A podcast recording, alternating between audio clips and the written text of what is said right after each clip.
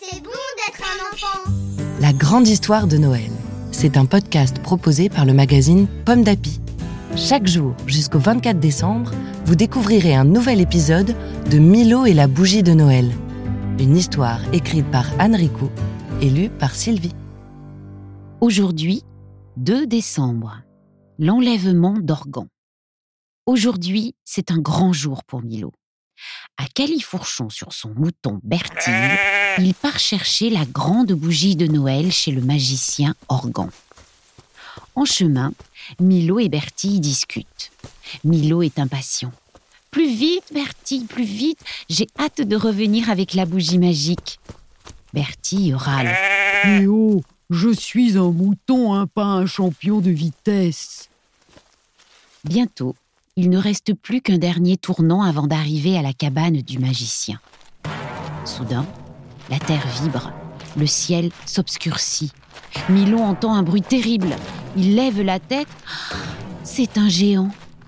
Il est tellement grand qu'il cache la lumière du soleil comme un gros nuage. Dans sa main gigantesque, il tient Organ, le magicien. Milo le reconnaît.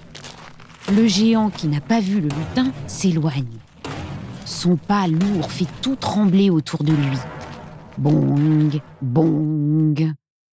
Impuissant, Milo le regarde partir. Il n'a rien pu faire. Il saute du dos de Bertie et il se précipite sur le chemin. La cabane d'Organ n'est plus qu'un tas de planches.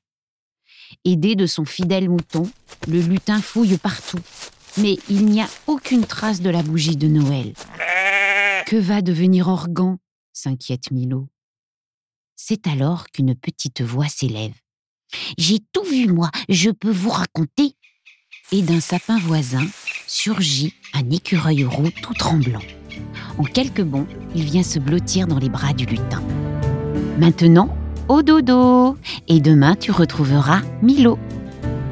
Merci d'avoir écouté cet épisode de Milo et la bougie de Noël. Cette histoire vous est proposée par le magazine Pomme d'Api. Une histoire que vous pouvez découvrir dans le numéro de décembre 2021.